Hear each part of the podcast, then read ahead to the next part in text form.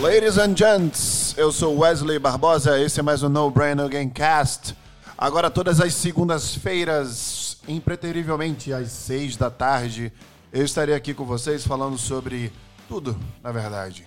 Com um grande foco em neurociência, em carreira do futuro, em desenvolvimento pessoal. Hoje a gente vai falar sobre um assunto interessantíssimo. Hoje não há cérebro convidado, hoje sou eu e você.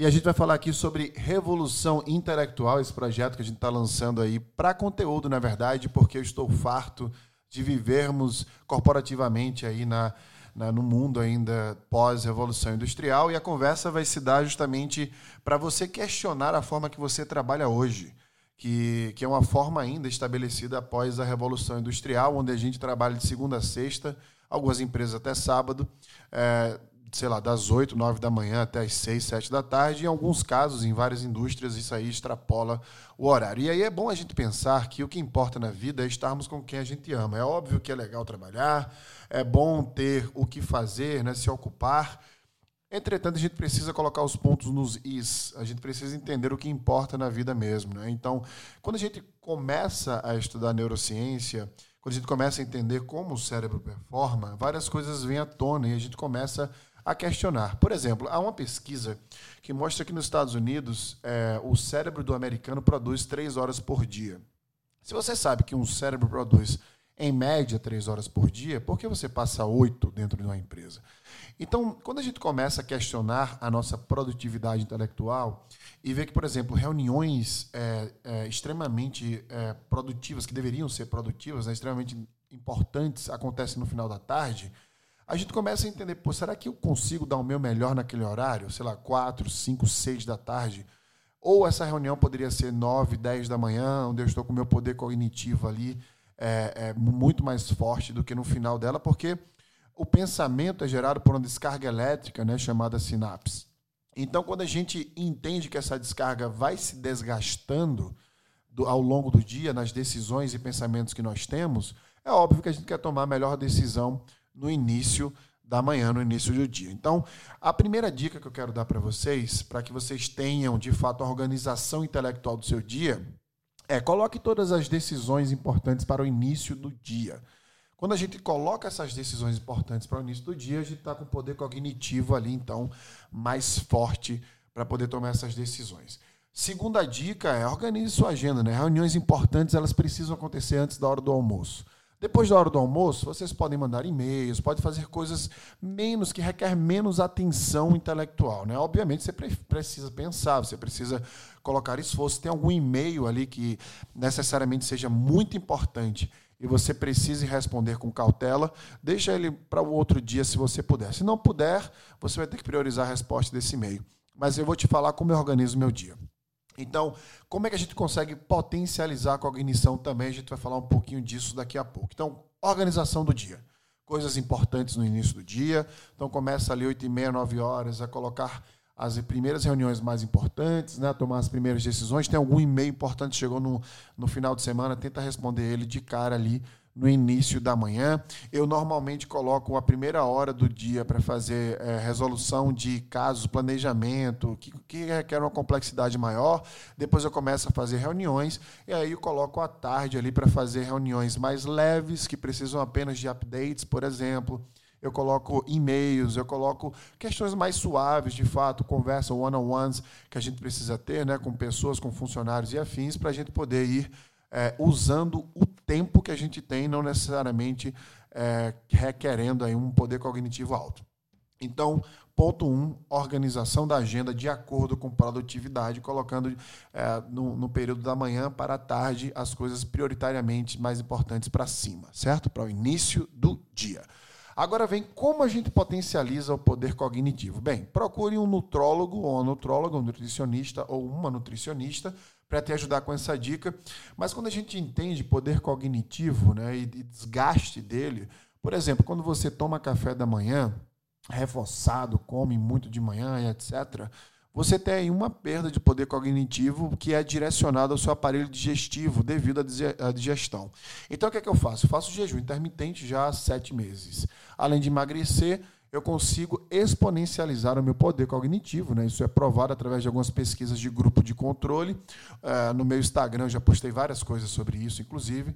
Então, eu deixo de comer lá para as 9 horas da noite, volto apenas a comer meio-dia do outro dia, uma hora do outro dia da tarde, aliás. Então, o meu poder cognitivo ali fica um pouco maior, porque não há essa dedicação da minha cognição para o aparelho digestivo e aí eu fico com maior energia neural para poder gastar em outras coisas. A segunda dica é fazer exercício físico. Né? Então, quando você faz exercício físico, por exemplo, correr, você secreta um neurotransmissor chamado endorfina. Então, a endorfina acelera o processo de comunicação entre os neurônios, conhecido como mielinização, né, que é a aceleração da comunicação entre os axons, que são aqueles tentáculos da célula neural, do neurônio. Então, Fazendo isso, você acelera o seu pensamento, né? porque o pensamento está ali incluso no neurotransmissor que é conectado, né? que, é, que é colocado de um neurônio para o outro através, através desses axons que eu acabei de falar. Então, tendo isso em vista, vamos empacotar aqui o que eu estou falando. Então, o seu poder cognitivo é maior, porque sua descarga elétrica está ali concentrada, esperando o momento que você vai gastar sua intelectualidade.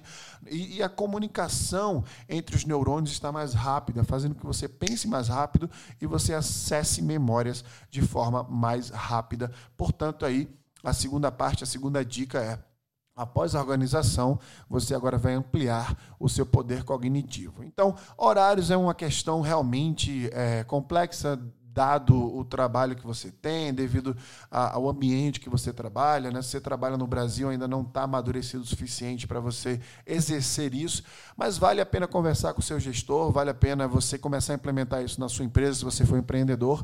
Tenta se estudar.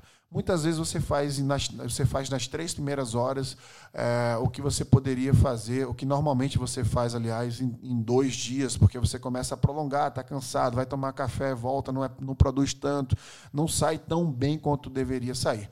Eu, por exemplo, me estudei, eu consegui implementar várias coisas dentro desse escopo que eu estou falando para vocês, né? que é a revolução intelectual, depois da revolução industrial, a gente precisa inte intelectualizar o, o, o ambiente corporativo com de fato, produtividade neural. A gente já tem dados suficientes para isso. Então, eu me estudei e tem várias atividades que eu consigo fazer melhor nas três primeiras horas do dia, que me levava aí dois, às vezes até três dias, porque eu parava, conversava, tomava café, ia fazer outra coisa, falava, poxa, amanhã estou muito cansado, amanhã eu dou uma olhada nisso de novo. Um exemplo é empacotar, por exemplo, depois de três meses, resultados de campanhas que você fez, de estratégias que você fez. Normalmente levava uma semana para terminar. Começava segunda-feira, e aí terça, quarta, quinta, sexta-feira era que eu, poxa, preciso terminar isso, já tem uma semana, vum, focava, terminava.